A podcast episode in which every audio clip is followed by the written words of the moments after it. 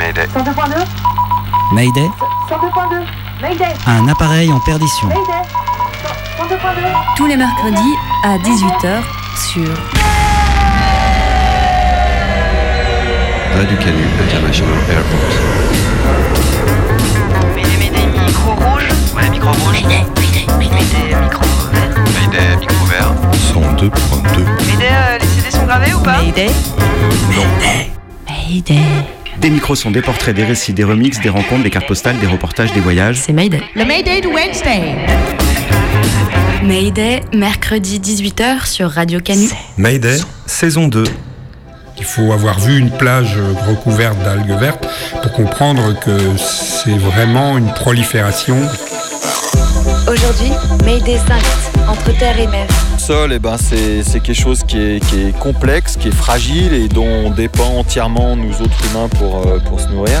C'est un des meilleurs, euh, meilleurs parcs à 8. À la rencontre de ceux et celles qui produisent, transforment et questionnent ce qui nous nourrit. Euh, ici, c'est un blocage de- d'un centre commercial par euh, des mouvements d'extinction évolution, des mouvements pour le climat et des gilets jaunes. Au menu, huîtres, légumes, porc et capteurs pour animaux. L'apport du numérique pour le domaine de l'élevage, de l'agriculture ou plus généralement du monde de vivant est incontournable. On pourrait presque employer le terme de maladie, euh, c'est-à-dire que ça n'est pas du tout euh, naturel. On essaye de bloquer toutes les portes pour essayer euh, de tenir le plus longtemps possible. Il va donc falloir faire avec. Essentiellement tourné vers l'import-export. C'est dans ce cabinet que pendant 4 ans, j'ai exercé la responsabilité de directeur du marketing. Je pense ainsi euh, avoir l'expérience requise pour le poste au sein de votre entreprise. D'accord, d'accord. Dans votre CV, vous écrivez J'aime le jazz, la peinture de la Renaissance, le nazisme et le maraîchage ornemental. Hum, oui, effectivement. Qu'entendez-vous exactement par maraîchage ornemental? Donc là, il y a 4-5 serres. Il y a 4-5 serres, ouais, je les ai construites une par une. La première année, j'en ai monté une petite, et puis après, chaque, pas chaque année, mais j'en reconstruisais une de plus, histoire d'agrandir un peu.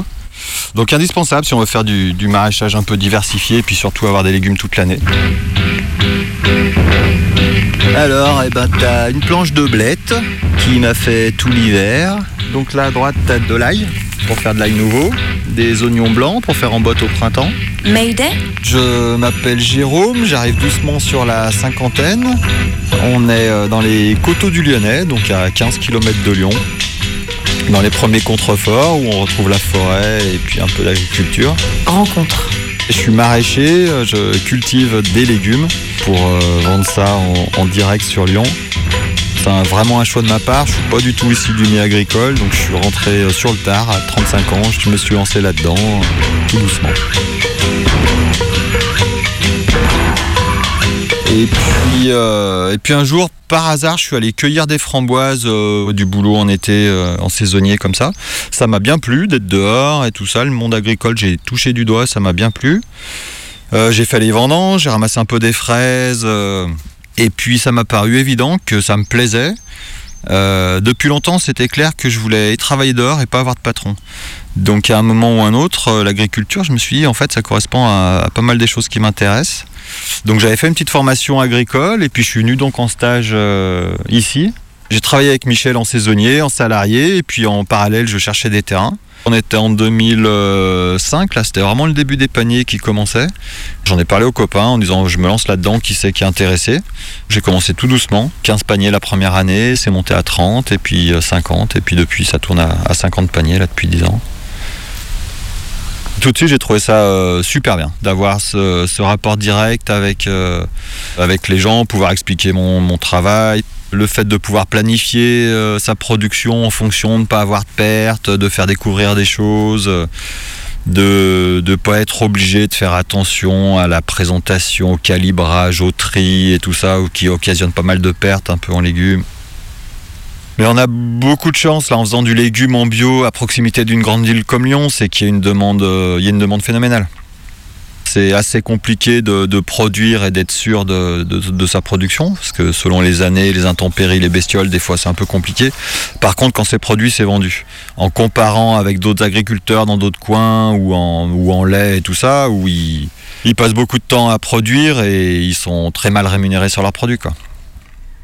En bio, ça a toujours été évident en fait. Je me suis même jamais posé la question. Je savais qu'il fallait, il fallait pas utiliser de produits chimiques et, et de saloperies comme ça. Moi, j'arrive à me dégager grosso modo le SMIG et puis euh, en mettant une cinquantaine d'heures de, travail chaque semaine. Ça reste des boulots euh, assez durs qui demandent euh, beaucoup d'implication et pour, pour des, des- des petits salaires. Enfin, ramener à l'heure, on gagne, on gagne pas grand chose. Quoi. Ce que j'ai l'habitude de dire régulièrement, c'est qu'on passe nos journées à se baisser pour ramasser les pièces de 10 ou 5 centimes. Quoi.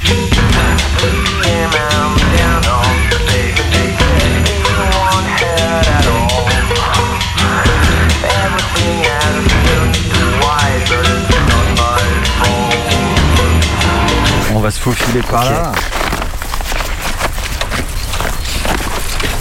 Une autre petite serre, pareil, avec trois planches, de la salade, des épinards, de la roquette encore. Là, j'avais une planche de salade euh, qui est partie euh, la semaine dernière dans les paniers. Et puis d'autres petites qui poussent. Bientôt bonnes à ramasser. Les épinards, euh, ça sera pour cette semaine, je pense, dans les paniers. Donc jeudi matin, va s'y mettre à ramasser toute la planche, la feuille par feuille. Tuc, tuc, tuc. Donc il y en a pour euh, deux heures là, de prendre toute la planche à deux. Ouais, une planche d'une euh, trentaine de mètres, on va Trentaine de dire. mètres, ouais. Ouais, ouais.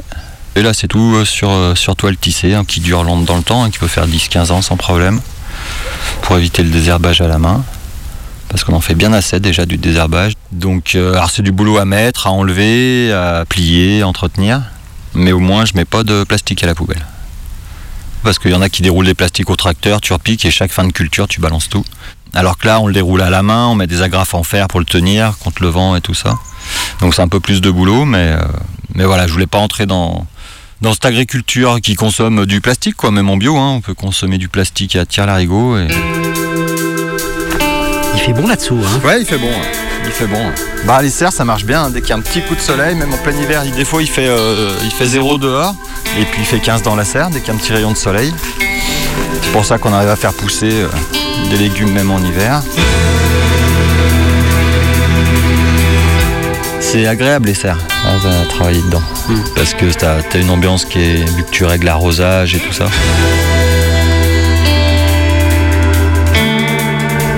Ça pousse. Ça pousse, ça pousse, ça fait plaisir.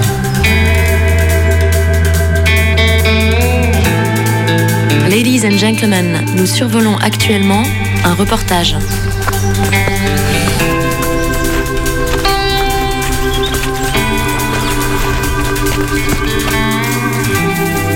Encore un petit tunnel, trois planches. Là, c'est des carottes et des oignons que j'ai semés à l'automne. A désherbé la semaine dernière. La planche du milieu, là, c'est des essais de, non-travail du sol. Donc, bon, il y en a qui parlent de permaculture, de maraîchage sol vivant, choses comme ça. L'idée, c'est de plus travailler le sol, en fait. C'est de laisser se réinstaller la, la faune euh, et la flore, les vers de terre et tout ça. Et du coup, euh, ça fait deux ans celle-ci qu'elle n'a pas été travaillée. J'y rajoute juste du bourraillat végétaux, du fumier, de la paille, selon ce que j'ai sous la main. Ça commence à fonctionner correctement. Je pense que c'est un peu l'avenir. En termes de stockage de carbone dans le sol, en termes d'économie de gasoil. Alors le gros intérêt, c'est que vu qu'on travaille plus le sol, on arrête de remonter des graines de- d'adventices, de, mauvaises herbes, et que normalement, au bout d'un certain temps, on devrait plus avoir trop de problèmes de mauvaises herbes sur cette planche.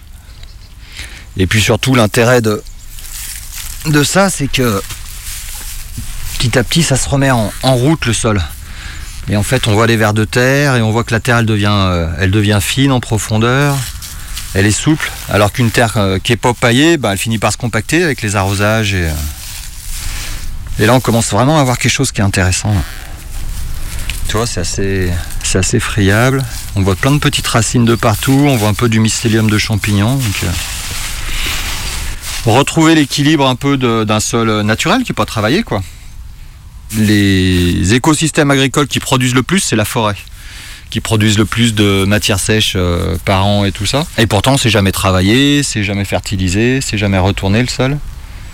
Et en fait, c'est toute la microfaune, euh, les microflores, les champignons du sol qui euh, décomposent la matière organique et qui l'enfouissent en profondeur. Et, ça fait cette couche d'humus en surface, là, comme ça, qui est bien noire. Même en bio, en fait, on travaille quand même nos terrains et on s'aperçoit qu'en travaillant les terrains, eh ben, on, déstructure sans arrêt le sol, ce qui empêche euh, plein de, de microphones de s'installer, à commencer par les vers de terre. Euh, les vers de terre, on en voit en fin de culture. Quand, euh, quand ça fait un moment que ça n'a pas été bougé, tout ça, ils sont là. Et puis on, on passe le tracteur pour décompacter le sol. Et puis on abîme tout ça, quoi. Nous ne faisons plus de culture en Europe, nous gérons de la pathologie végétale. Claude Bourguignon, agronome. C'est-à-dire nous essayons de maintenir vivants des plantes qui ne demandent qu'à mourir tellement elles sont malades. Rien à voir avec de l'agriculture, l'agriculture c'est pas ça, l'agriculture normalement c'est cultiver des plantes saines. Le sol est- abrite 80% de la biomasse vivante, hein. donc si vous tuez, on en a tué 90%, c'est qu'on est en train de tuer tout ce qui est à la source de la vie. C'est quand même les microbes qui nourrissent nos plantes, qui font que nos plantes sont saines, sont nutritifs pour nous. euh. Et les écologistes à l'heure actuelle se posent la question de savoir jusqu'où, à quel moment c'est l'humanité qui commencera à s'écrouler. C'est-à-dire pour le moment, on a détruit 90% de notre biodiversité en Europe, euh, ça va encore pour nous. Donc les écologistes disent est-ce que c'est à, à 95% que le système va lâcher? Est-ce que c'est On ne sait pas. La catastrophe du Crétacé est ridicule en comparaison de ce qui se passe en ce moment. Mais ça meurt, ça meurt, ça meurt, puis les gens attendent, dire ah, peut-être qu'un jour on va voir quand ça va péter. Quoi. Ça fait vraiment partie de, cette idée-là, donc développée par Bourguignon ou par d'autres, de se dire que, que le sol, eh ben, c'est quelque chose qui est, qui est complexe, qui est fragile et dépend entièrement, nous autres humains, pour, euh, pour se nourrir. Je pense que le bio va continuer de se développer. Le problème, c'est le bio est récupéré en fait euh, par ces géants de l'agroalimentaire, euh, de, l'industrie agricole et compagnie. Et, euh, une bonne partie du bio qui est vendu en France actuellement, il y en a de plus en plus en fait qui est importé. Bio, ça veut pas dire forcément écolo, ça peut être fait avec de la main d'œuvre euh, non déclarée, sous-payée, avec du plastique jetable, de manière intensive, sur des sols qui sont matraqués, qui sont détruits. C'est loin d'être euh, d'être la solution miracle.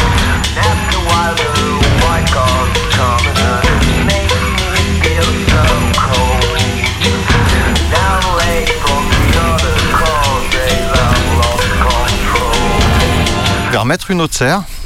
J'aimerais bien le faire au printemps. Mais là, une serre euh, moins, pour faire du légume, là, pour les paniers, tout ça, c'est une serre où j'aurais faire des expériences de, justement de bananiers, d'agrumes. euh. J'ai vu qu'il y avait des pistachiers qui pouvaient pousser chez nous sous serre. Essayer de faire une petite serre un peu tropicale comme ça pour euh, faire une petite aventure. Ça fait 2-3 ans là, j'ai planté des oliviers, des figuiers, je me suis dit. avec le changement climatique, on va pouvoir ramasser des olives à Poyonnet.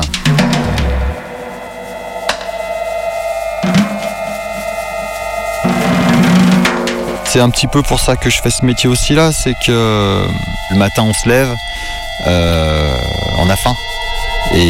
Et, en fait, arriver à produire de l'alimentation, se nourrir, c'est la base, c'est la première strate en fait de l'activité humaine, c'est se nourrir le mieux possible et le plus sainement possible et en impactant le moins possible euh, les écosystèmes. Bon, actuellement, on est très très peu d'agriculteurs en France. Au début du XXe siècle, il y avait encore une majorité des gens qui étaient, quoi. Je suis persuadé que dans les années qui viennent, il va falloir que beaucoup, beaucoup, beaucoup de gens retournent à l'agriculture. Parce que quand on aura moins d'énergie et tout ça, il faudra beaucoup plus de mains, euh, beaucoup plus de travail, qu'on arrêtera d'importer de l'alimentation euh, qui vient de très très loin en camion et tout ça, vu les coûts de transport. il faudra relocaliser euh, beaucoup l'agriculture et donc euh, essayer d'être là pour, euh, pour bah, faire passer les connaissances, pour euh, faire passer la connaissance des terroirs. C'est rigolo parce qu'il y a des gens qui du coup disent ben, quand euh, ça va commencer à se battre euh, parce que ça aura faim et tout ça dans les, dans les mégapoles, toi tu seras à la première place où tu te feras piller. Et du coup il vaudrait mieux partir au fin fond de la Corrèze ou en haut d'une montagne histoire que les urbains affamés euh, en mode zombie soient un peu, un peu moins vite là quoi. Et moi je suis pas persuadé, mais je pense que c'est le contraire ce qui va se passer. C'est-à-dire que les gens vont venir et vont pas euh, piller le stock de patates, parce qu'une fois mangé le stock de patates après. Mais par contre vont venir piller les connaissances, les techniques, les pratiques, donc vont être demandeurs en fait de gens référents en fait qui sont là pour. euh, Donc je m'inquiète pas trop, j'ai pas peur de me faire dégommer par les zombies dans quelques années. Je pense qu'il faut non justement se préparer à, pouvoir travailler à plein en fait.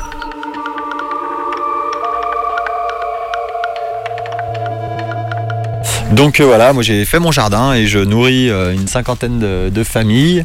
J'élève des enfants aussi bien que je peux. Et puis euh, j'ai construit une maison donc. J'ai construit une maison et un bâtiment agricole. Et toujours dans un but de faire ça le plus naturellement possible, j'ai construit donc une maison en paille. Euh, une maison en botte de paille avec euh, donc euh, de la paille que j'ai cultivée là sur mes terrains, donc ça vient vraiment d'à côté, et puis du bois qui vient de la forêt qui est derrière la maison. Donc j'ai abattu des arbres, j'ai fait venir une scie mobile pour débiter les chevrons, les planches et les poutres. J'ai commencé début 2012, donc il y a 7-8 ans maintenant. Et jusque-là, j'ai travaillé tout seul, avec l'aide de mon père, qui est un petit peu âgé maintenant, mais qui m'a tenu le marteau et tenu l'échelle, et puis euh, porté un paquet de bottes de paille, de bois et tout ça. J'aime bien construire, j'aime bien faire des projets, j'aime bien bricoler. Donc euh, j'ai attaqué un jour à faire un trou dans un champ pour faire les fondations. Structure porteuse en, en bois, ossature bois, remplie en bottes de paille, euh, isolation paille au plafond. J'ai mis de la tuile classique sur le dessus, enduit terre à l'extérieur, en essayant d'y mettre le moins possible de, produits chimiques, de colle, de synthèse, de résine, de machin comme ça. Bon, sachant que il y a pas mal de clous, il y a pas mal de vis et tout ça forcément, mais euh, histoire d'être un peu cohérent euh, sur la longueur. euh. Mayday, mercredi 18h. L'émission qui passe le mur du son.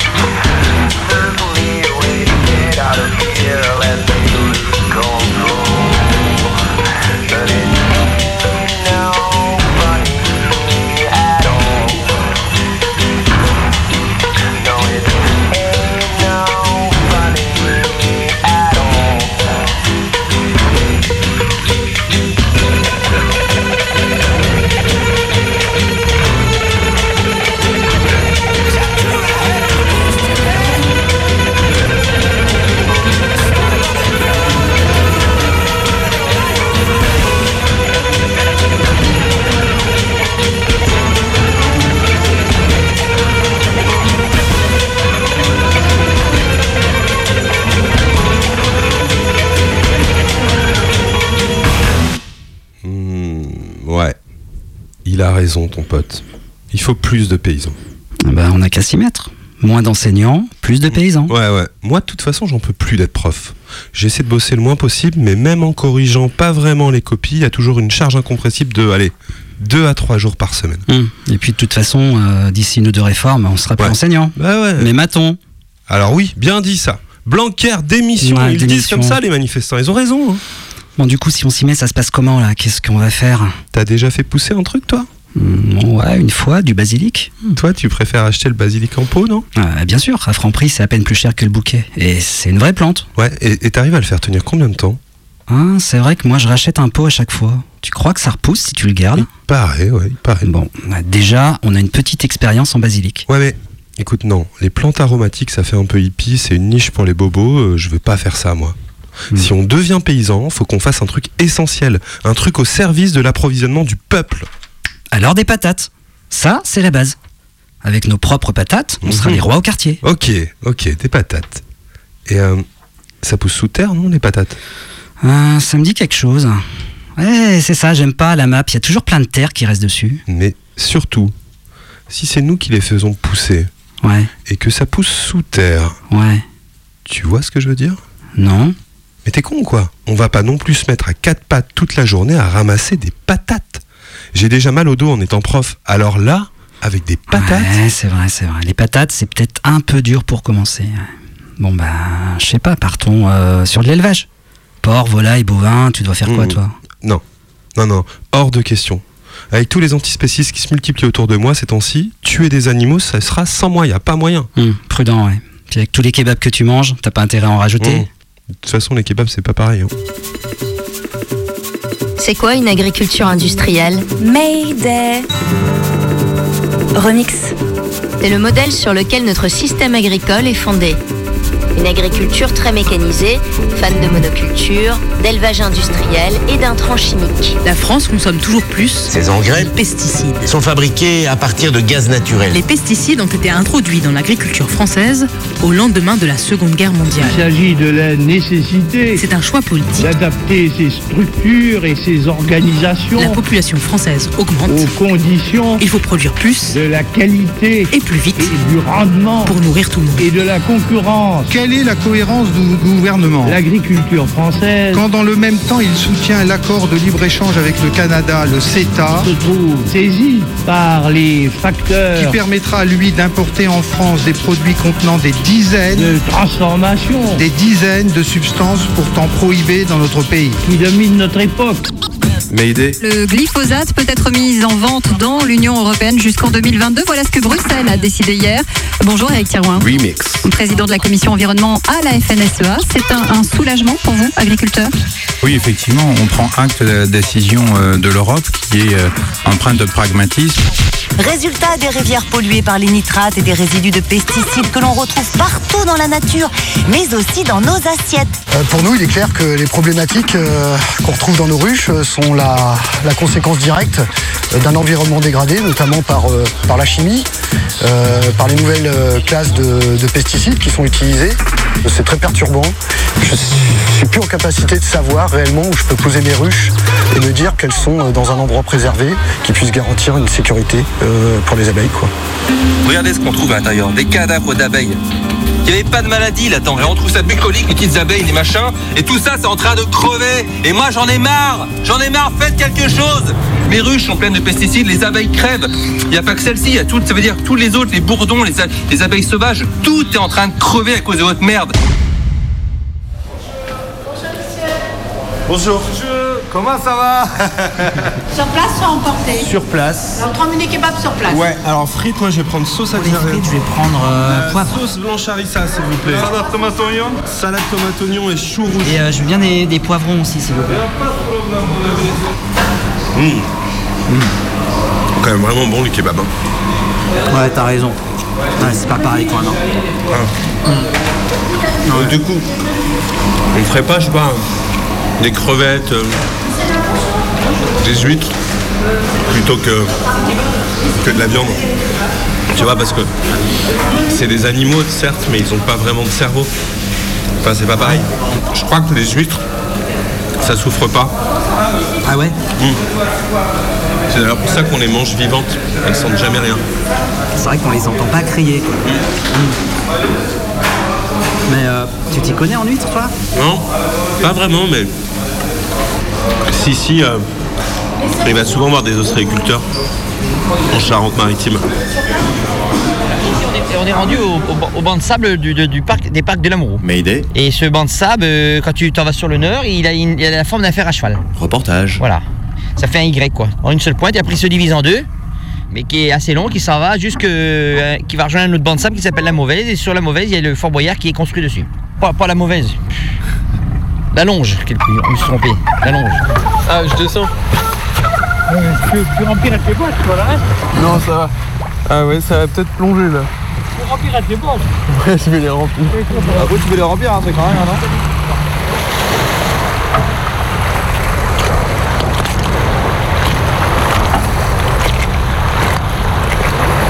Dans les marais de Boursefranc-le-Chaput, en Charente-Maritime, j'ai rencontré cette famille de cultivateurs d'huîtres.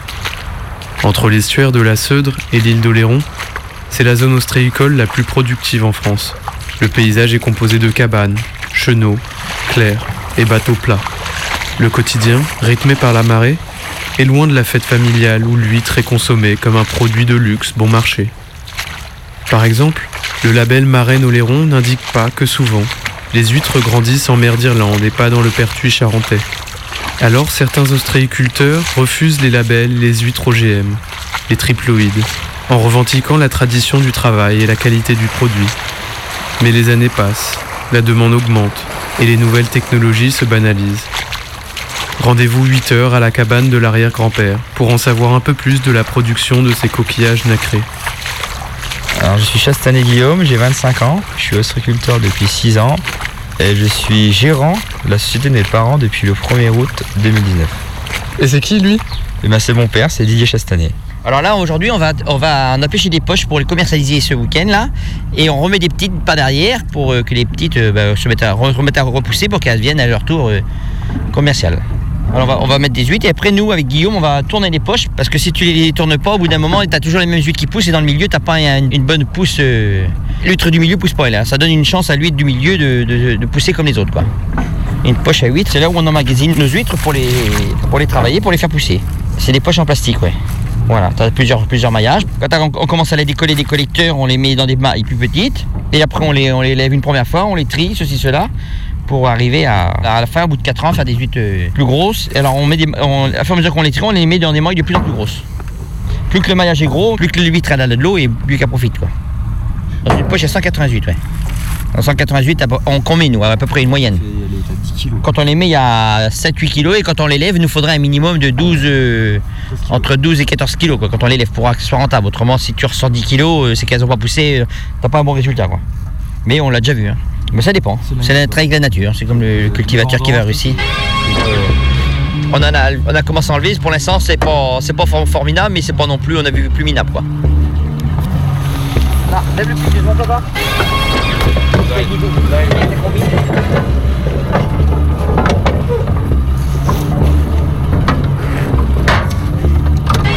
Alors celui-ci, là, les parcs à la- ici, ils font euh, 18 heures, je crois, Guillaume. hein. Non, on a le droit qu'à mettre le maximum 3 rangées à toucher. On n'a pas le droit d'en mettre 4, quoi, je veux dire. C'est 2 ou 3. Et euh, c'est un peu la densité du bassin de Marinero.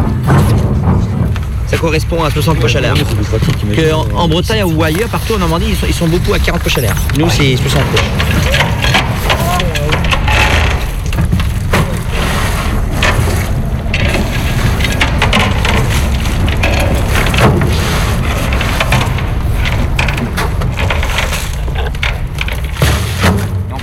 Replacer dans les parcs les poches pleines d'huîtres, pour les faire grossir, une dernière fois.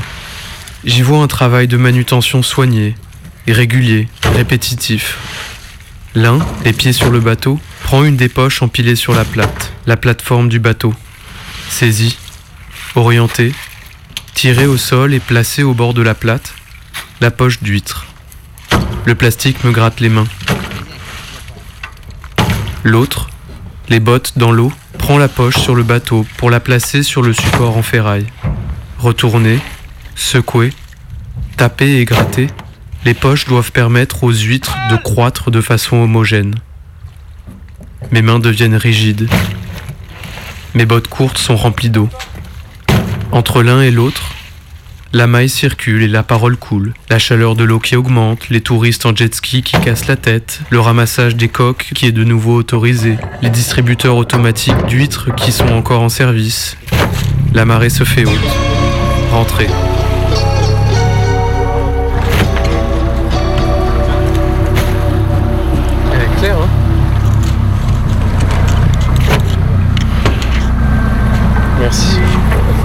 C'est une triple là par contre, c'est une huître naturelle en lait. Ouais, elle est bonne, hein Elle est pas trop salée, hein Ça c'est une triploïde. Ah oui, il y a un dessus. La différence entre une triploïde et une diploïde, c'est que l'huître diploïde, une diploïde elle est en lait, et du coup elle perd d'énergie pour se reproduire. Et cette énergie, bah, nous c'est un manque de temps. Par exemple, une diploïde, il faut 4 ans pour qu'elle soit commercialisable, alors qu'une triploïde, vu qu'elle perd pas d'énergie à se reproduire, il lui faut 2 ans. Et euh, maintenant, comment elles sont créées? C'est très simple. Du diploïde, c'est la nature, c'est une ponte. Et pour faire du triploïde, ils ont créé une huître de laboratoire, une tétraploïde. Le croisement de la diplo et de la tétraploïde, ça donne une triploïde. Une huître qui a 3 chromosomes sont par 3. Moi, je préfère la, la naturelle, là. Ce qu'on appelle le lait, c'est comment dire, c'est les gamètes, c'est c'est leur ponte. Elles vont, elles vont les, elles vont lâcher leur lait, là c'est la période, elles lâchent leur lait, elles lâchent la ponte dans l'eau. lance leur lait, mais attention, c'est des, des pleines. Une seule huître. Avec une pleine même de lait, là. On va mettre les poches dans le camion pour aller à la cabane. Et après, euh, c'est tout, on débauche. C'est tout.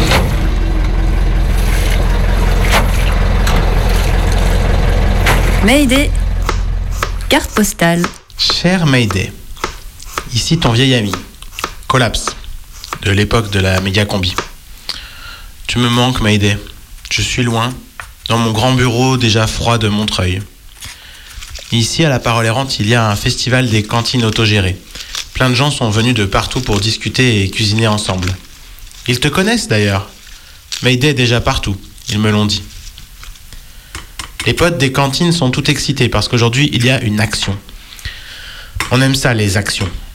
Quiconque s'est déjà fait chier à gratter une gamelle cramée au milieu d'une vieille salle sombre alors qu'il n'y a pas d'arrivée d'eau à moins de 50 mètres, trois escaliers et quatre groupes de bourrés, quiconque a déjà vécu ça rêve que ça puisse servir, rien qu'un peu, à la révolution. Et donc déjà, pour commencer, que ça puisse servir à des actions. Et aujourd'hui, Extinction Rebellion, le nouveau groupe que plein de gens adorent et que les anards adorent critiquer, lance une semaine de rébellion internationale. Il réclame entre autres choses l'arrêt immédiat de la destruction des écosystèmes océaniques et terrestres, ce qui n'est pas une mauvaise idée. Tu dû en entendre parler d'ailleurs. Oui, je sais, ils ne disent pas exactement comment on devrait faire pour arrêter cette fameuse destruction, mais par exemple, si on arrêtait d'encourager les grandes boîtes qui niquent tout autour d'elles, ce serait quand même un début, non? Bref, Extinction Rebellion, enfin Extinction Rebellion, restons sur de la VF, s'est accoquiné avec des gilets jaunes et plein de collectifs parisiens pour envahir le centre commercial Italie 2 ce samedi dans le sud de Paris.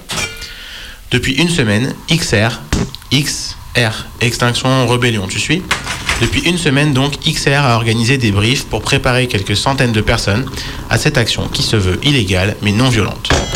Les potes n'étaient pas au brief, mais ils ont entendu dire que là-bas, les gens avaient faim. Donc pouf pouf, c'est parfait, il y a des cantines, il y a une action, les gens ont faim. Banco. Je te laisse, Mayday. Il faut que j'aille livrer des légumes. Bah alors Vous croyez qu'on pourra fumer à l'intérieur? C'est écrit quoi Ils ont mis toute la journée à mettre leur truc, c'est pas lisible.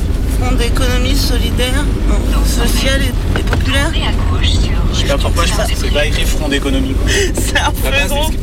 La presse qui est. Moi, en tout cas, la presse, je l'ai vu, euh, je l'ai vu du collectif Adama. Et ce matin, Mais il y a- avait il y a- plein, Il y a Sœur plein. d'Adama Traoré qui a pris la parole là dans le centre commercial. Et, euh, et là, il y a eu une convergence. C'est un- et euh, c'est ça qui m'intéresse. On s'arrête, on décharge vite, et toi tu pars, tu pars te garer. Mayday, reportage. Ouais. Euh, là on se rapproche de plus en plus de Port d'Italie. Vous, vous êtes. euh, donc là il y a le feu, il y a un feu, deux feux devant nous. Vous êtes à ce niveau-là? Parce qu'on est juste On est avant. au là. numéro euh, 33. Et si tu crois qu'on vers chez vous là on peut se poser un peu à l'arrache le temps de décharger?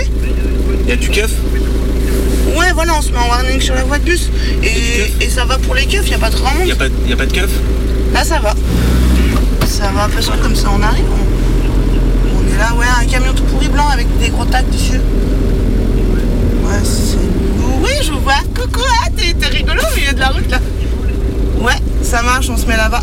Ok, à tout de suite. Là en face Ah là. oui, là il y a du keuf là. Attends, on va attendre 5 minutes. De renseignement territorial. Je conseille de t'engager euh, cul en arrière. Ouais. Ça, tu peux repartir serein après quoi. Ok. Ouais. Décharge de la bouffe déjà Non, vous attendez plus loin, ça aurait été plus cool plus loin quoi, ça aurait été plus avez encore besoin de prendre des trucs On est tous là. Dans un premier temps, euh, là on a de quoi grignoter. Ouais. Ok, on est parti, on rentre. Ok. Tu veux qu'on- tu veux qu'on échange? Je prends ça et tu prends le pain Non mais c'est bon. Hop C'est lourd les pastèques. Les gars, c'est lourd. 10 kilos de pain, c'est un peu lourd là. Tu, tu mènes la marche comme ça Yes, aïe, merci. Pardon. Merci,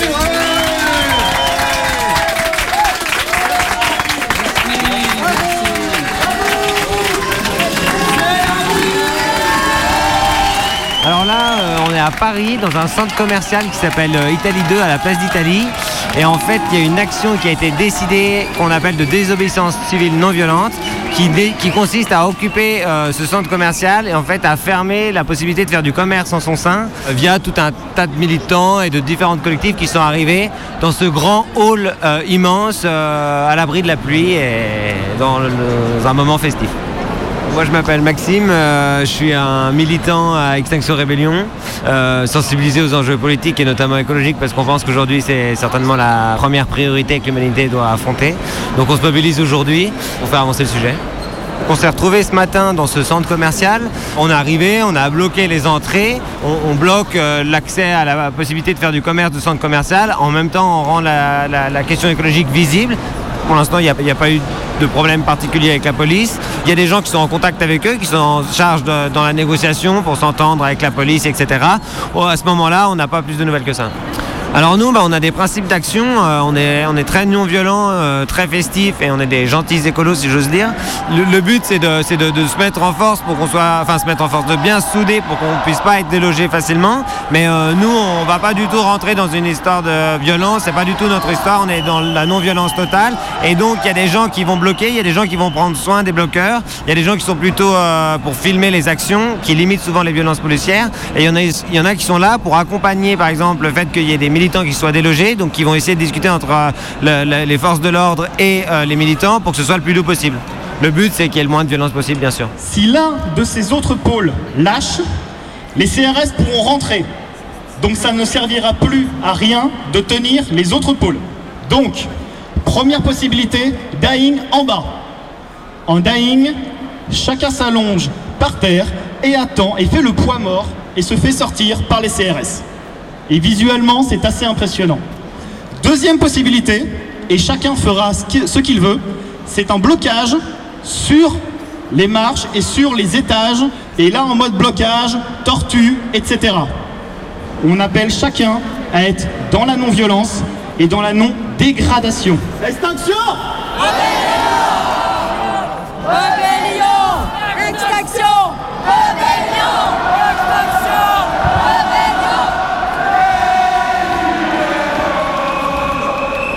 On est à Italie 2, dans, un- dans une petite partie du centre commercial.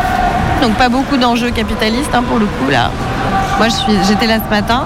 Je suis partie à la manif des Gilets jaunes pour aller faire un peu la jonction et on est revenu, on vient d'arriver là. On voit un atelier choral qui est en train de se former, ce qui est très acculturel par rapport à nos modes de lutte, mais euh, pourquoi pas, nous on est là pour la convergence, tenter le coup. euh, quelques petits regards méprisants, mais on s'y attendait parce qu'on a beaucoup parlé avec XR avant, parce qu'on a préparé aussi avec eux, et voilà. Et donc euh, pour l'instant, les choses se passent plutôt bien. On sait que chez XR, il y en a la moitié qui sont euh, anti-gilets jaunes. Et euh, moi, je, pense et j'insiste, et je suis sûre qu'il y a du mépris social là-dedans. Chez XR, ils nous ont dit eux-mêmes, ils se ressemblent tous un peu, hein, classe moyenne, blanc. voilà. Nous, on est beaucoup plus euh, hétérogènes. Ouais. Voilà, je pense qu'il y a des endroits où on se retrouve, des endroits où on se retrouve pas. Voilà. Mais euh, très bien qu'on ait fait convergence aujourd'hui, c'est une première, on verra pour la suite. C'est aussi pour ça qu'on est là. Toutes les caméras ont été recouvertes. Toutes les caméras ont été euh, soit euh, enrubannées, soit repeintes. Je crois qu'il y a aussi, c'est intéressant, je pense qu'il y a aussi une compréhension mutuelle et, euh, et personne n'a pété de caméra corps et âme. Sûrement parce que les gens comprennent aussi qu'ils sont chez XR et que XR ils ont vraiment un objectif de limiter les dégradations, etc. pour tenir une ligne médiatique quoi. Mais du coup par contre toutes les caméras ouais, ont, été, ont été collées soit au sticker, soit à la peinture. Euh. Êtes combien là à l'intérieur Les mots qui tournent c'est 1000, 1500 quoi. Il n'y a aucune bouffe prévue. Et la bouffe n'était pas du tout prévue. Du coup, là, l'idée, c'est euh, bah, de mettre en place une petite cantine euh, avec les moyens du bord, quoi. Ouais. Après, sinon, pour ce soir, s'il y a des risques d'évacuation élevés, on peut aussi faire cuire à Ivry et ramener de la bouffe prête ici, quoi. Ouais. Et ben, on fait ça. Euh, on sort à combien? 5, 6 Ouais. Ouais, ouais. Est-ce qu'on va avoir euh, quelques personnes encore? On va ressortir, en fait. On va aller chercher d'autres trucs.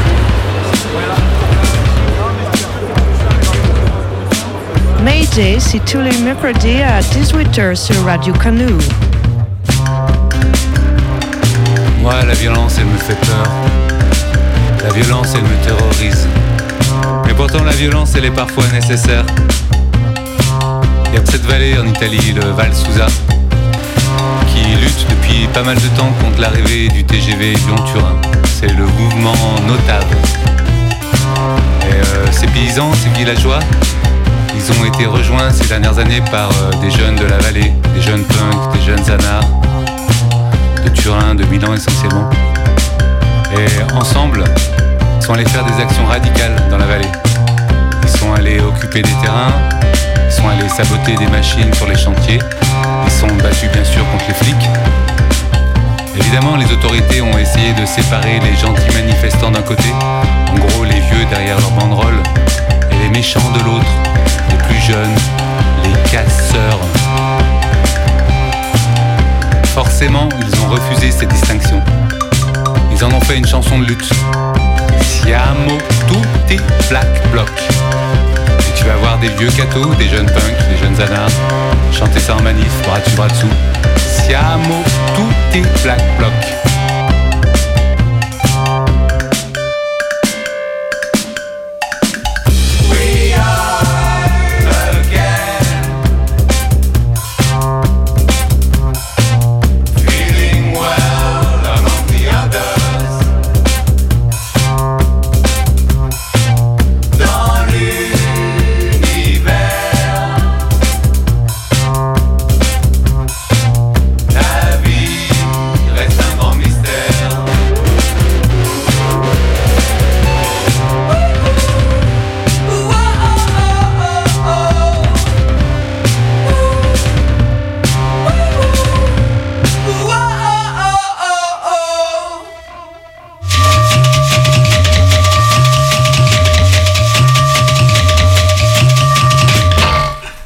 Ma chérie, ton assiette.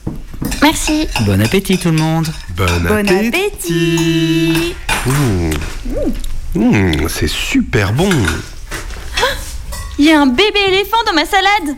Bah, qu'est-ce que tu racontes? Où ça?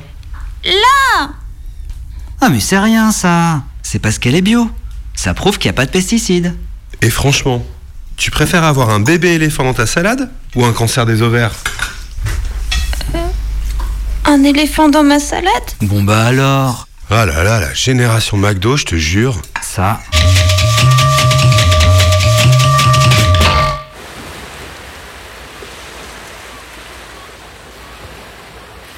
Je m'appelle Jean Asquette, je suis actuellement en retraite depuis 2-3 ans et euh, la création de l'association dont je suis le président a eu lieu il y a à peu près 10 ans, en, en 2010, et le sujet était euh, de lutter contre les marées vertes dans la baie de Douarnenez, qui est la baie euh, de la ville où j'habite. Je suis douarneniste euh, depuis 30 ans maintenant.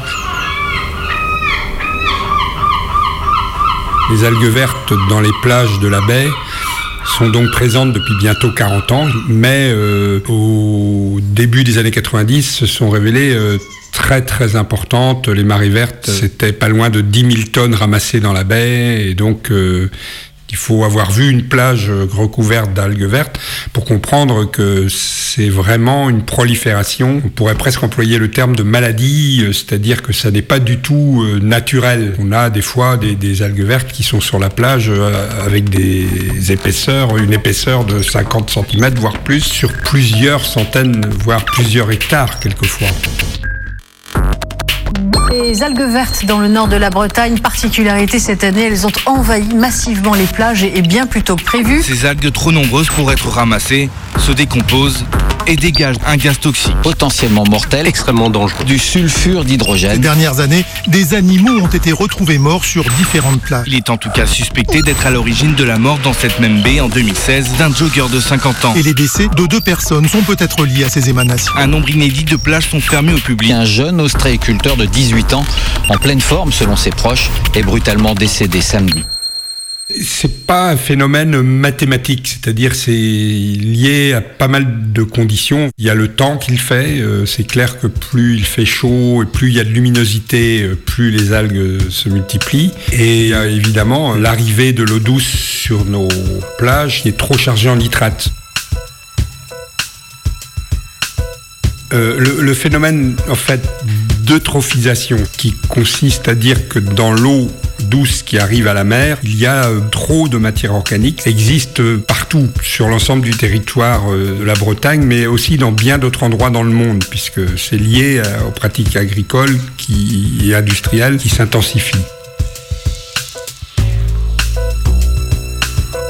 La, la Bretagne donc est la région d'élevage de la France. Quand vous consommez euh, du porc, de la volaille ou euh, du lait, il y a une chance sur deux que la provenance soit la Bretagne. Ça veut dire 14 millions de porcs charcutiers produits chaque année. Ce sont des chiffres qui donnent quelquefois le tournis à 6 milliards d'œufs. Les poules de chair, ça veut dire 360 millions de poules produites chaque année euh, sur le territoire breton. Les vaches, c'est 1 million de vaches laitières sur le territoire breton et 1 million de bovins autres que laitiers, c'est-à-dire les veaux, euh, etc., les génisses.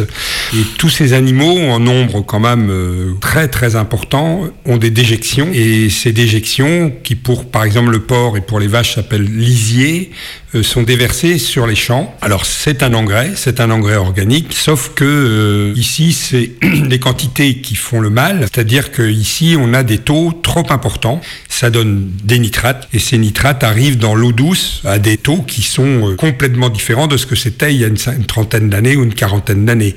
Il y a donc trop d'animaux euh, par rapport à la surface des sols.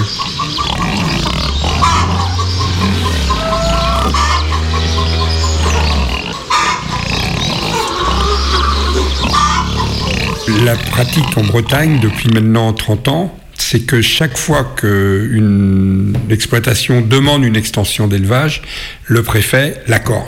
Il n'y a aucun contre-exemple. Enfin, c'est absolument terrible. Là encore, euh, récemment, euh, dans le Porzay, à côté de Douarnenez, et à Plomodierne, entre Crozon et Douarnenez, il y a eu à nouveau, là, les derniers mois, deux demandes d'extension, et les deux demandes ont été accordées.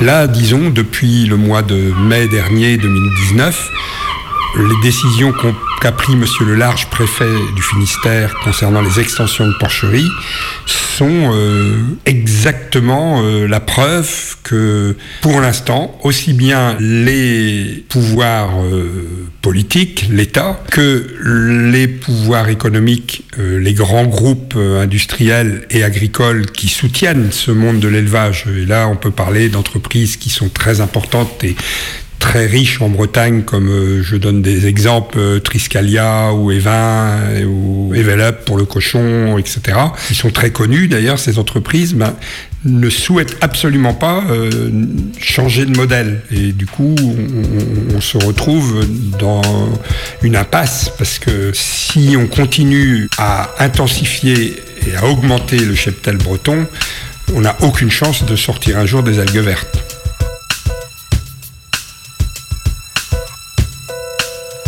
Effectivement, c'est un système intégré.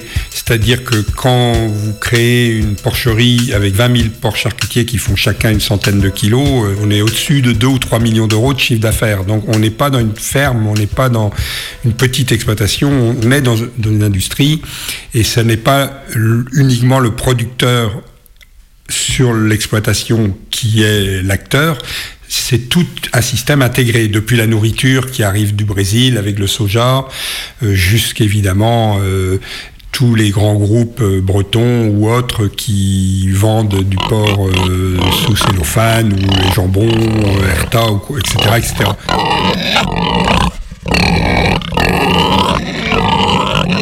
On a euh, la Chambre d'agriculture qui, euh, en collaboration, et ça on le regrette quand même, avec euh, les facultés de Rennes et de Brest aussi, euh, font un certain nombre de démarches et un certain nombre de recherches qui consistent à augmenter la tolérance sociétale. C'est-à-dire que le discours en clair de l'industrie dont on vient de parler consiste à nous dire on a un type d'agriculture qui demande un certain nombre d'intrants, qui euh, génère un certain nombre de pesticides, qui génère un certain nombre de substances comme les nitrates. On pourra diminuer, mais on pourra jamais diminuer euh, au taux de 10 mg, quelque chose qui éviterait les pollutions. Il va donc falloir faire avec. Et donc, euh, il faut que la société accepte euh, qu'il y ait un certain nombre de pollutions liées au fait qu'on soit tous nourris. Voilà à peu près le discours en résumé. Et ça donne un climat de déni. On a soit des responsables politiques, soit des responsables de chambres d'agriculture ou autres, soit des scientifiques. Et ça, c'est nous fait c'est beaucoup plus grave à notre sens et ça nous rend un peu triste, mais qui euh, s'expriment dans les différents médias pour dire euh, un certain nombre de choses du type euh, les algues vertes, c'est une ressource, on pourra euh, en faire quelque chose et c'est un produit qui est de qualité, il suffit de le ramasser dans l'eau et puis ça sera utilisé à terme, il n'y a pas de problème avec les algues vertes. Soit comme à Concarneau cette semaine, le maire de la ville s'exprime dans un article du journal en disant euh, Oh mais les algues vertes, on fait avec, c'est le titre de l'article. Rejoint peut-être le fait que devant tous les problèmes environnementaux qui se posent à nous aujourd'hui, baisse de la biodiversité, enfin je ne vais pas faire la litanie, la tendance humaine trop humaine, c'est le déni, c'est vrai. Et peut-être que moi-même qui vous parle, dans d'autres domaines que je connais moins, je vais facilement euh, dire que finalement c'est pas grave, etc. etc.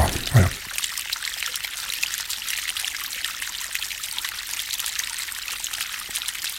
on, on- on est euh, très reconnaissant envers tous ces pionniers de l'agriculture biologique qui, quelquefois seuls dans les années 70-80, envers et contre tout, et pas toujours avec euh, des réussites économiques euh, suffisantes, ont euh, initié ben, tout ce qui est maintenant ce qu'on appelle aujourd'hui l'agriculture biologique et qui commence un peu enfin à être reconnu. C'était beaucoup moins facile il y a 20-30 ans. Nous, autour de nous, on a des personnes qui, eux, ont 60 ans ou plus aujourd'hui et qui viennent de vivre toute une vie avec ça chevillé au corps. Et, et ça, évidemment, ça nous aide é- C'est des, enfin, pour nous, c'est des tout petit peu nos héros à nous. quoi. Voilà. Moi, je crois beaucoup au collectif.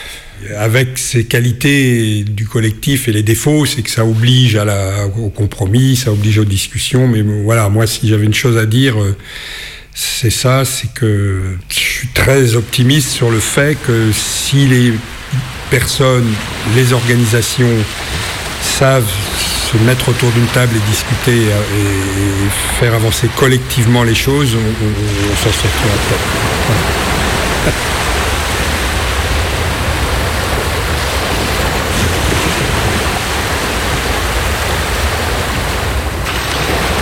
Eh oui, voilà, bien sûr, le collectif c'est bien, l'agriculture intensive c'est mal, les pionniers de l'agriculture bio avaient raison, et attention à la récupération, il faudrait tout arrêter, gna gna gna gna gna. Ouais, ça va, hein On le connaît le discours. Moi j'en peux plus qu'on nous fasse la leçon parce qu'on mange du cochon.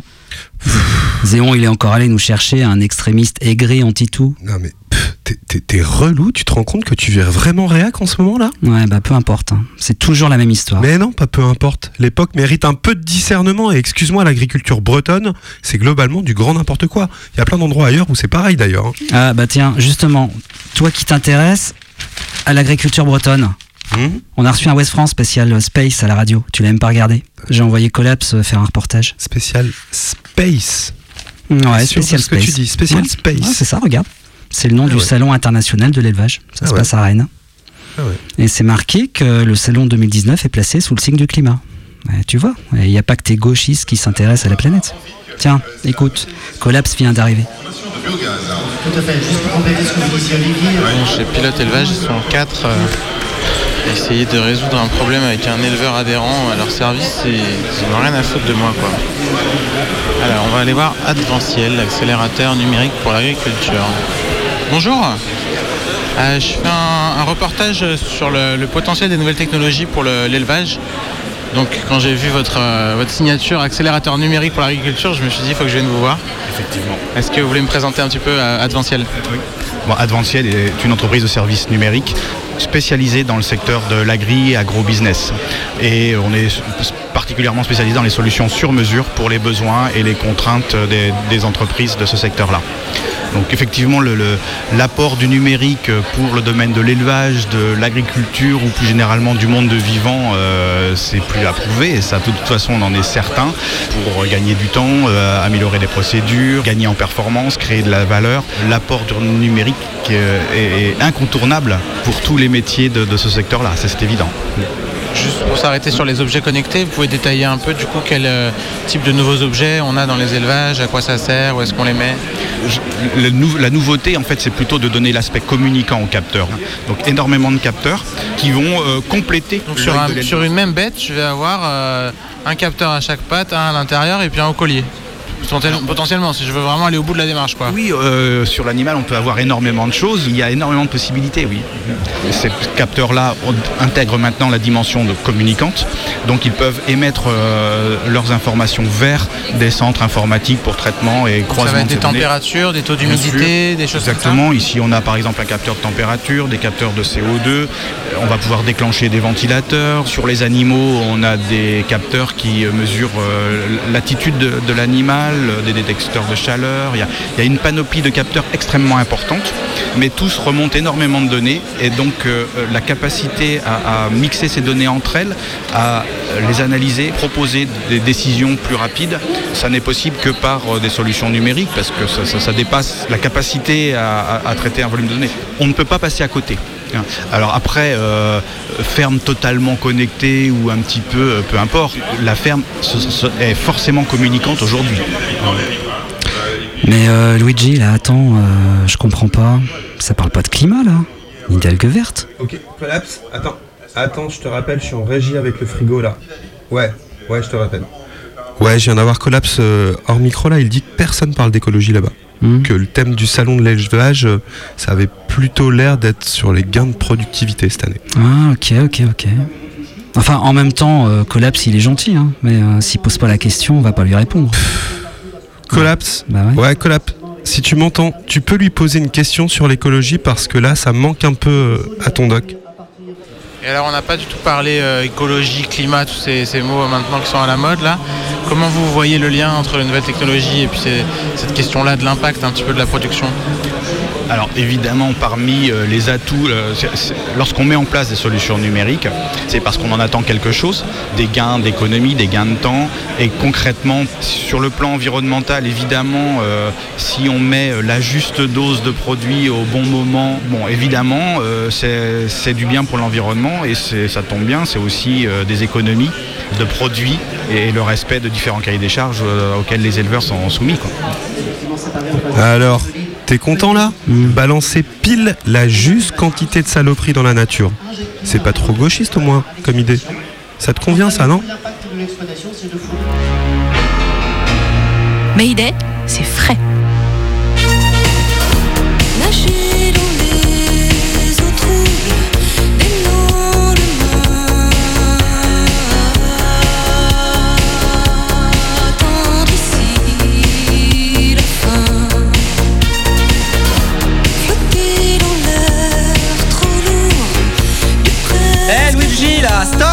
Stop Ouais. là, arrête là Stop quoi? Attends, oh, on est en plein direct là. Stop oh. La musique là Quoi? Non mais oh, Mylène Farmer quoi. Ouais, Mylène Déjà Mylène Farmer. Ouais, bah j'adore Mylène Farmer, c'est quoi le. Ouais, enfin bon, et puis euh, ok d'accord, mais euh, c'est quoi le rapport avec la thématique? Mylène Hein? Farmer, tu vois pas? Farmer, la ferme. Ouais.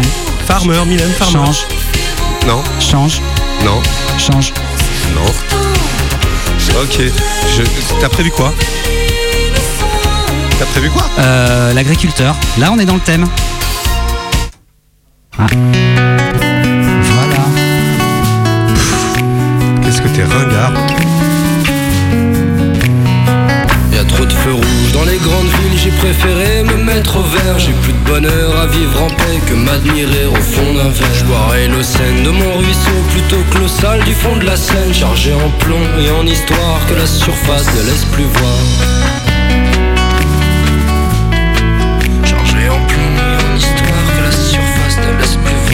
Ferai des bandes pour m'éloigner, pour me retrouver face au miroir. Juste une seconde de vérité pour que mon passé coule sous les ponts. Ferai des bandes pour m'éclipser, pour me retrouver face à que dalle. Juste une seconde de vérité pour contempler ce qu'on est tous. Et puis merde, j'ai décidé de vivre loin sur la colline. Vivre seul dans une maison avec la vue de ma raison. Je préfère vivre pauvre avec mon âme que vivre riche avec la leur. Si le blé me du bonheur, je me ferai peut-être agriculteur. La mélodie, celle de la vie que l'on consume à chaque instant. Tous nos acquis s'écrasent au sol et j'ai choisi la clé des champs.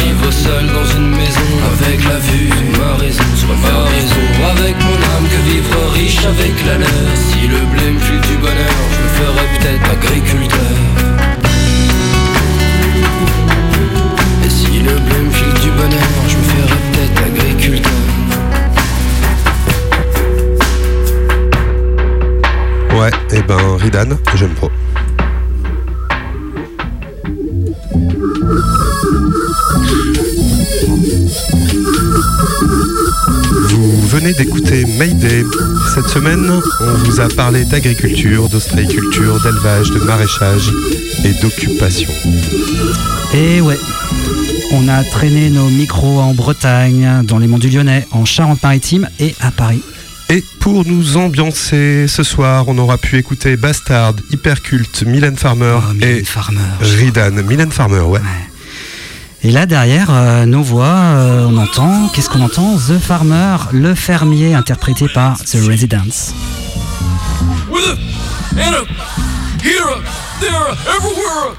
On revient la semaine prochaine à 18h sur le 102.2 et en attendant, tu peux réécouter toutes les émissions de Mayday sur les internets du monde.